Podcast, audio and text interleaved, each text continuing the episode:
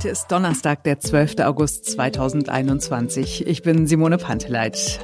Jetzt wird's dynamisch. Es tut sich was vor der Bundestagswahl. Für die Union geht es bergab. Die SPD holt auf. Armin Laschet steht als Verlierer da. Olaf Scholz zumindest vorübergehend als Siegertyp. Und wir gucken das alles gleich mal im Detail an. Ja, es droht doch noch spannend zu werden. Und wir machen noch ein zweites Thema, das bisher nur Simone kennt. Sag mal schon mal irgendwas. Nein, gedulde dich. Jetzt okay. beginnt ein neuer Tag. Ich bin mir nicht sicher, aber es könnte sein, dass Markus Söder gestern einen guten Tag hatte. Er hatte einen guten Tag, weil Armin Laschet einen schlechten Tag hatte. Also er hatte einen objektiv schlechten Tag. Nicht wieder so, äh, Marc Schubert redet irgendwas schlecht, sondern nee, es ist wirklich schlecht gewesen. Ja, die neue Forsa-Umfrage fällt ganz schön schlecht aus für die Union. Es ging um drei Punkte abwärts auf nur noch 20 Prozent. Die SPD legt genau diese drei Punkte zu, landet bei 19 Prozent und die Grünen sind unverändert bei 20 Prozent. Und rechnet man die Fehlerquote mit ein, dann sind diese drei Parteien gleich auf. Die SPD hat damit die besten Zahlen seit 2018. 2018 waren wir das nochmal. 2019, 2020, 2021 sind drei Jahre, genau genommen dreieinhalb Jahre lang hatte die SPD nicht mehr so gute Zahlen. Und man muss wirklich kein schlechter Mensch sein, um zu sehen, das liegt auch an dem schwachen Spitzenkandidaten der Unionsparteien. Wenn die Deutschen ihre Kanzlerin oder ihren Kanzler direkt wählen könnten, dann würden sich derzeit 26 Prozent für Scholz, 16 Prozent für Baerbock und nur 12 Prozent für Laschet entscheiden. Auch auf die Anhänger seiner Partei kann Laschet nicht zählen. Nur 39 Prozent der Unionsanhänger würden derzeit den CDU-Chef zum Kanzler wählen. Von den Unionswählern von 2017 würden sogar nur 24 Prozent Laschet ihre Stimme geben. Wie viel Momentaufnahme steckt da drin? Kann sich das alles noch ändern? Das fragen wir Arndt Meininger. Er ist Juniorprofessor an der Technischen Universität Chemnitz. Politikwissenschaftliche Forschungsmethoden sind sein Schwerpunkt. Hallo Arndt. Hallo. Die Werte für Armin Laschet sind nochmal abgestürzt. Das ist nicht äh, erst seit dieser Umfrage so, das geht schon seit ein paar Wochen so, dass Armin Laschet im, im Sinkflug ist. Ist das jetzt damit schon gelaufen? Ist das äh, eine große Belastung für die CDU? Lässt sich das noch ändern bis zur Wahl? Was meinst du? Ich glaube, es ist äh, genauso wenig gelaufen, wie äh, der Wahlsieg sicher war für die Grünen, als äh, da die Umfragewerte in die Luft stiegen, als ähm, Annalena Baerbock äh, nominiert wurde. Ähm, der Wahlkampf fängt jetzt gerade erst so richtig an. Ähm, viele Menschen fangen jetzt erst so langsam an, sich intensiver mit den Parteien, deren Programmatiken ähm, zu befassen. Es ist ja noch viel Zeit, dass vieles passieren kann. Äh, gerade mit Corona können sich noch kurzfristig Veränderungen ergeben, die, die auf die Umfragen durchschlagen, sodass da in den Umfragen, glaube ich, noch viel Dynamik ist und wir jetzt diese, diese jüngsten Veränderungen ähm, auch nicht überbewerten sollten. Aber dass wir nochmal eine SPD äh, im Aufwind sehen, die äh, holt den besten Wert ja seit dem Jahr 2018, Anfang äh, 2018. Äh, das heißt, da ist doch äh, ja noch einiges möglich, ne? Klar, ähm, Wahlkampf ist immer einiges möglich. Es hat in der Vergangenheit Überraschungen gegeben. Es hat in der Vergangenheit aber natürlich auch viele, ja, in Anführungszeichen langweilige Kampagnen gegeben, wo sich nicht so viel getan hat äh, beim Wahlergebnis im Vergleich zu Umfragen vorher. Und bleibt abzuwarten, wie sich das dieses Mal gestaltet. Armin Laschet, der ja viele Fehler gemacht hat, ähm, so sage ich das jetzt mal, viele Fehler gemacht, also nicht nur das Lachen im Hintergrund, äh, während man eigentlich ähm, in einem Gebiet ist, wo man Flutopfern irgendwie Zuspruch geben wollte und der Bundespräsident gerade spricht. Sind solche Fehler, die ein einzelner Kandidat macht, in Deutschland auch äh, etwas, was seine ganze Partei mit runterziehen kann?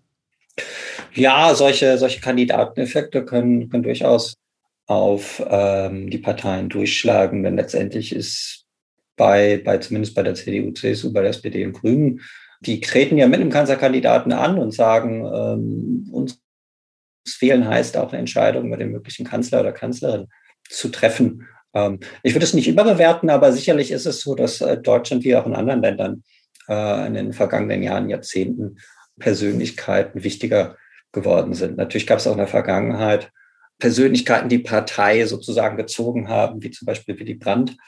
Aber äh, es gibt jenseits von solchen Ausnahmepersönlichkeiten einen Trend dahin, dass mehr auf Persönlichkeit geschaut wird.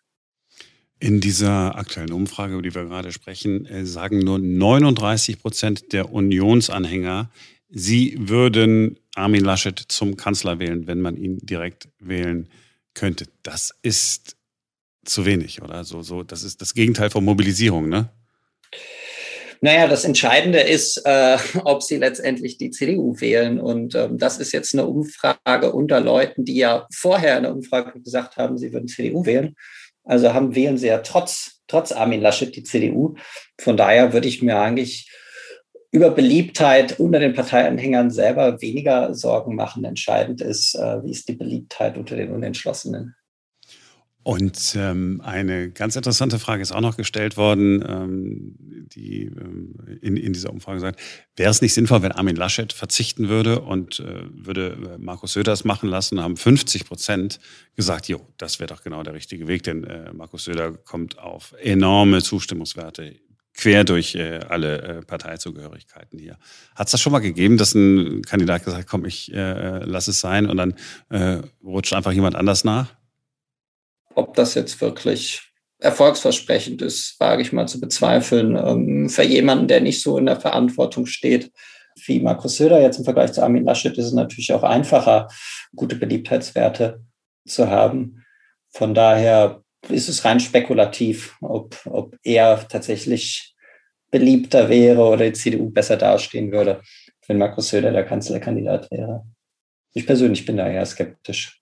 So Umfragen sind das eine. Ähm, es gibt immer Überraschungen am, am Wahlabend, das, das, das, wissen wir, aber ab welchem Zeitpunkt würdest du denn sagen, okay, jetzt kann man nichts mehr machen? Ist das bis zwei Wochen vor der Wahl, bis zwei Tage vor der Wahl? Ist das bis, bis am Samstag vor dem Wahlsonntag?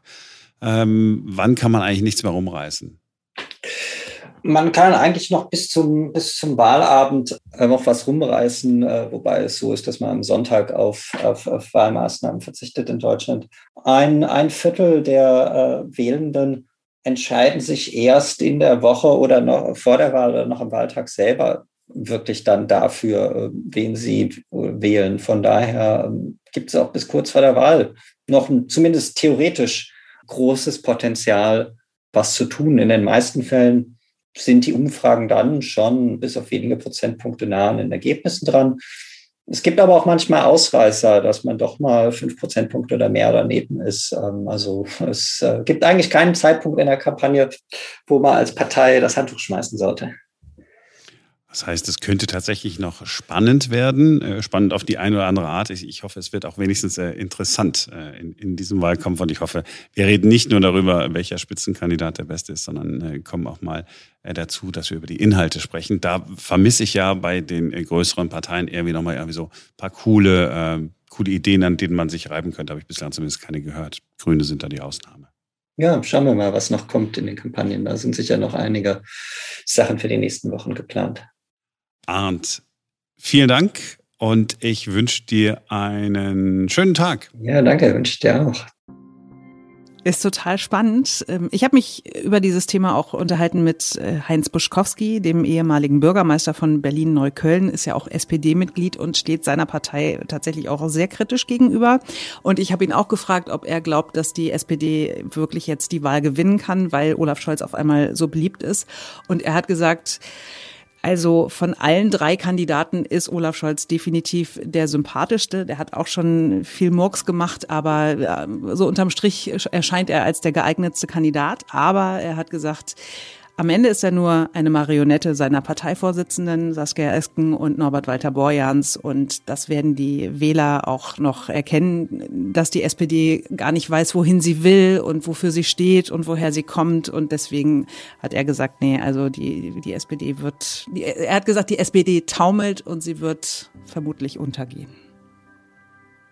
Oh mein Gott, und das von einem äh, SPD-Mitglied und so einem prominenten SPD-Mitglied. Ja. Also ja, gut, jetzt was mein, dann war es wirklich tatsächlich nur ein schöner Tag für die SPD, wo man gedacht okay, äh, läuft die ganz gut. Aber wie das so ist, ne, wenn die anderen schwach sind, fühlt man sich gleich äh, ein bisschen besser und erkennt gar nicht, dass man selber mhm. gar nicht äh, stark genug ist. Interessant fand ich in dieser, in dieser Umfrage auch, dass äh, die ähm, 50 Prozent der Befragten äh, gesagt haben, na, am besten wäre doch, Der Laschet würde sagen, komm, ich mach's doch nicht. Und der Söder übernimmt dann. Ich musste äh, sofort, sofort an äh, den CSU-General denken, der damals als äh, Söder großzügigerweise verzichtet hat zugunsten von Armin Laschet, äh, von dieser Herzenssache mhm. gesprochen. Ich habe gerade gesagt, Markus Söder begeistert. Und lassen Sie mich ganz persönlich sagen, Markus Söder war erkennbar der Kandidat der Herzen. Ja, und Markus Söder ist ja auch irgendwie schlau genug, nicht zu triumphieren. Ne? Der, man ist ja wirklich, der macht das ja schon geschickt. Man muss ihn nicht sympathisch finden, ja, aber äh, schlau ist er schon. Er hat vor dieser aktuellen Umfrage, die ja für NTV äh, gemacht worden ist, ähm, schon was gesagt. Da sah es ja auch für Laschet nicht so besonders gut aus in den Umfragen vorher, nur noch nicht äh, so, so schlecht wie jetzt. Äh, vorgestern Abend in den Tagesthemen ist er von Karen Mioska gefragt worden. Nun führt Olaf Scholz in den Umfragen. Was heißt das jetzt für Laschets Chancen? Wir müssen uns gehörig anstrengen. Ähm, es gibt ja eine Reihe von Umfragen und Politiker-Rankings. Da kann man genau ablesen, wie der eine oder andere ankommt. Trotzdem, wir müssen jetzt gemeinsam kämpfen als Union uns unterhaken. Und ich werde alles dafür tun, dass die Union erfolgreich abschneidet, eben auch Armin Laschet als Kanzlerkandidat. Auf solche Fragen haben Sie aber schon mal origineller geantwortet. Ja, aber das war jetzt eine gute Antwort. Trotzdem. Okay. Ich danke Ihnen für Ihre Antworten, Markus Söder aus Nürnberg. Dankeschön. Ja?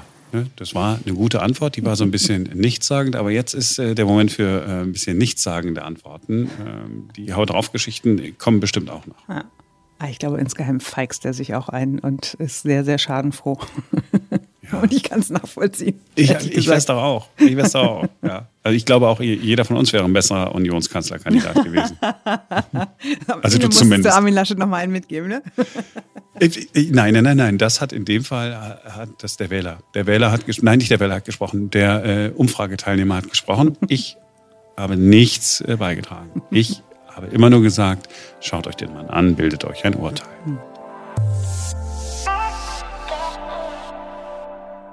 So, und Marc muss jetzt ganz, ganz stark sein.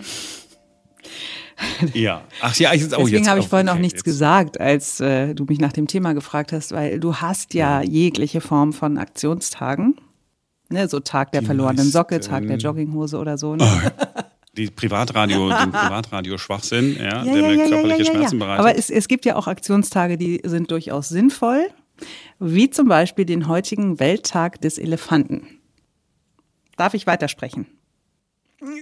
Ja, selbstverständlich, selbstverständlich. Okay, also den gab es erstmals am 12. August 2012. Es geht den Initiatoren darum, ein öffentliches Bewusstsein zu schaffen für die Schutzbedürftigkeit äh, des afrikanischen und des asiatischen Elefanten. Beide stehen auf der roten Liste der bedrohten Arten und das finden wir natürlich gut. Ne? Ja, das, das ist doch was anderes. Das ist ja nicht irgendwie blöd. Okay. Warum dieser Tag genau am 12. August, übrigens äh, dem Hochzeitstag meiner Eltern, aber das nur am Rande äh, sein muss, weiß man nicht. War das eine Elefantenhochzeit etwa? wow. okay, also ich habe keine Texte, keine Sorry. Belege dafür gefunden, warum es jetzt unbedingt der 12. August sein musste, aber das ist im Grunde auch nicht so wichtig. Aber ich habe mich aus diesem Anlass mal ein bisschen mit Elefanten beschäftigt und habe Informationen gefunden, die ich nicht für mich behalten möchte, die ich euch nicht vorenthalten kann. Also Elefanten gehören, das weiß man ja, äh, zu den intelligentesten Tieren der Welt. Man spricht ja auch von einem Elefantengedächtnis und das gibt es wirklich. Elefanten erinnern sich auch noch bis zu 30 Jahre danach an Situationen und sie merken sich hauptsächlich den Geruch im Zusammenhang damit, ob die Erfahrung damals positiv oder negativ war. Und man hat auch beobachtet, dass sich Elefanten, auch wenn sie sich sehr, sehr lange nicht gesehen haben, wenn sie lange voneinander getrennt waren, äh, ganz intensiv beschnüffeln und berühren und äh, sich immer wieder mit den Rüsseln so abtasten, als wollten sie die Merkmale und das Befinden dieses Artgenossen noch einmal mit ihren Erinnerungen abgleichen. Wusstest du das, Marc Schubert? Gut. Nein. Jetzt kommt. Wusste ich nicht, aber ich bin so. ganz beeindruckt. Ich höre dir ganz Siehste? gespannt zu. So, dann tun Elefanten etwas, was sonst nur Menschen machen und was ich ganz doll anrührend finde. Elefanten scheinen zu trauern. Also ist natürlich schwierig, Gefühle nachzuweisen bei Tieren, aber Forscher haben Wanderungsbewegungen einer Elefantenherde mit GPS-Sendern verfolgt und haben festgestellt, dass nach dem Tod einer Elefantenkuh die Herde Tag für Tag immer wieder in der sengenden Mittagshitze zu diesem Kadaver gekommen ist und Totenwache gehalten hat. Abends sind die Tiere dann teilweise bis zu acht Kilometer weit gelaufen und Elefanten laufen fünf Kilometer pro Stunde. Also die sind richtig weit gelatscht, ähm, um Futter zu finden. Und am nächsten Morgen ging es dann die acht Kilometer wieder zurück zu dieser toten Elefantenkuh. Find, fand ich total beeindruckend. Und Elefanten suchen auch nach Jahren noch die quasi die Gräber ihrer toten Verwandten auf. Also sie gehen immer wieder an die Orte zurück, an denen ihre Artgenossen gestorben sind, bleiben dort eine Weile und ziehen dann weiter. Moment, also die gehen sozusagen auf den Friedhof? Ja, nun äh, gibt's ja kein, kein, kein also Grab so von, also es gibt kein Grab und es gibt keinen Friedhof mit mehreren Gräbern, aber wenn an einem bestimmten Ort ein Elefant gestorben ist und dann da der Kadaver liegt und dann irgendwann von den Aasfressern und so weiter abgenagt wird, dann kommen die halt immer wieder dahin und äh, wurde auch beobachtet, dass sie mit den Knochen äh, spielen quasi, ne, dass sie die, die berühren und so und, und mhm also dass sie sich das quasi selbst verdeutlichen wollen, ja, indem sie sich mit, mit diesem toten Tier beschäftigen, ähm, wollen sie sich das selber klar machen, dass der gestorben ist. Krass. Und vielleicht die Erinnerung auch, vielleicht, es wäre natürlich, ach, das ist schade, dass man das nicht irgendwie wissen kann, ne? Dass, dass man die Erinnerung an jemanden mhm. wachhält. Ja, kann sein. Ist doch, ist, ist doch Wahnsinn. Ist doch ja, Wahnsinn. Ich habe noch einen, Achtung, ganz schlechter Wortwitz, elefantastischen Fakt über Elefant. Bislang war ich beeindruckt, jetzt muss das Niveau muss jetzt sinken oder was? Nein, also Aber Elefanten gut, gehören zu den wenigen Tieren, die sich selbst im Spiegel erkennen können. Das kennt man sonst nur äh, von Primaten und von Delfinen. Und dann habe ich mich gefragt, okay, wie stellt man denn fest, ob sich ein Tier im Spiegel erkennen kann? Also das äh, Tier wird markiert mit einem, keine Ahnung, mit einem, äh, mit einem Farbklecks oder mit einem Kreuz zum Beispiel auf der Stirn oder am Rücken, also wo es es auch selber nicht sehen kann. Ne? Also wenn du den Elefanten jetzt irgendwie am, keine Ahnung, an der Rüsselspitze damit äh, markieren würdest, könnte er das ja auch so erkennen. Aber an einer Stelle, wo er es halt selbst nicht sieht, ohne Spiegel, so dann hält man ihm den Spiegel vor und wenn der Elefant versucht, diese Markierung wegzuwischen oder sie zu betasten, dann bedeutet das, das Tier hat quasi ein Selbstbewusstsein, es erkennt sich im Spiegel und diesen Test hat sich vor fast fast 200 Jahren Charles Darwin ausgedacht. Er ist dann noch weiterentwickelt worden, aber ähm, ja. Ach, sensationell. Ich habe gedacht, das erkennt man daran, dass sie dann anfangen, sich die Haare zu machen, wenn die sich selber sehen. aber nein, nein, so macht es natürlich mehr so, Sinn. Ne? Und jetzt, ja, weil das ja mein Thema ist, ja, ich habe hier die, die Hoheit und weil ich Marc noch ein bisschen mehr quälen möchte. er hasst nämlich nur eine Sache noch mehr als äh, Aktionstage und das sind Witze. Mir ist ein Witz eingefallen, den meine damals mhm. achtjährige Tochter mhm. erzählt hat, der mit Elefanten zu tun hat. Möchtest du ihn hören? Ist auch egal, ob du ihn hören möchtest. Natürlich möchte ich den hören, ja. Selbstverständlich. Sehr gerne, sehr gerne. Ich sitze ja hier. Du hast ja gerade nichts anderes zu tun. Okay, also treffen sich ein Elefant und ein Kamel. Kennst du den? Also ich kenne Elefanten okay, und Kamele, also aber ich weiß sich, jetzt nicht, wie es weitergeht, aber bin sehr gespannt. Treffen sich ein Elefant und ein Kamel. Lacht der Elefant. Warum lachst du? fragt das Kamel. Sagt der Elefant. Du hast ja zwei Busen auf dem Rücken. Lacht das Kamel fragt der Elefant. Hä, warum lachst denn du jetzt? sagt das Kamel. Du hast einen Penis im Gesicht. Komm, das ist nicht schlecht, wenn deine achtjährige Tochter von der Schule nach Hause kommt, die sich, die alles, was so mit Thema Sex zu tun hat, ganz toll peinlich findet und dann von Busen und Penis. Ja, okay. Ja, doch, doch, ich, ich habe tatsächlich Mehr gelacht, so innen, ich habe ne? tatsächlich mein Mikrofon extra ausgemacht, damit ich nicht so laut lache, weil die Menschen wollten ja die Pointe nochmal hören. Ähm, sag mal, äh, und jetzt, jetzt ist dieser mhm. Aktionstag mhm. und ähm, wir wissen, den Elefanten geht es nicht so besonders. Was kann ich denn selber machen? Kann ich was spenden oder so? Sollen wir bestimmt. mal gucken? Du könntest bestimmt dem WWF spenden oder Greenpeace oder so. Ja, kann man mal in die, in die Show Notes äh, mhm. nochmal packen. Und daran merkt man, ja, dass Marc cool. wirklich ein guter Mensch ist, weil Marc sofort immer drauf anspringt und sagt, da kann man doch bestimmt irgendwem was Gutes tun, da kann man doch bestimmt was spenden. Ja, man, es gibt ganz, ganz viele Momente, in denen man merkt, dass ich ein guter Mensch bin und ja. so weiter. Das ist ja. auch ein, ein solcher Moment. Und man merkt auch, dass, es, dass ich ein, ähm, ein guter Mensch bin, wenn ich immer sage, komm, jetzt mal zur Entlastung aller Beteiligten, wäre doch gut, wenn es jetzt vorbei wäre. So. Sag ich dann immer, genau. Aber das darfst du diesmal wieder machen. Ja, ich könnte noch kurz erwähnen, dass morgen der erste Freitag, der 13. des Jahres ist und dass äh, Prosecco-Tag okay. ist in den USA. Trinken wir dann äh, zur Feier des Tages ein? Bei der Aufzeichnung des Podcasts. Na? Ja. Ja. ja. Ein ganzes Fläschchen trinken wir dann. Warum nicht? Ich vertrage doch nichts mehr. Ich vertrage doch nichts mehr. Wenn ich, wenn ich so ein Glas getrunken habe. Es könnte total lustig sein. Du rauchst nicht mehr, du isst kein Fleisch mehr, keine Milch, aber du isst nur noch Gemüse. Dann kannst du wenigstens ein Glas Prosecco mit mir trinken. Gut, bleibt gespannt, ob wir das morgen tun oder nicht. Auf jeden Fall ist morgen wieder ein neuer Tag.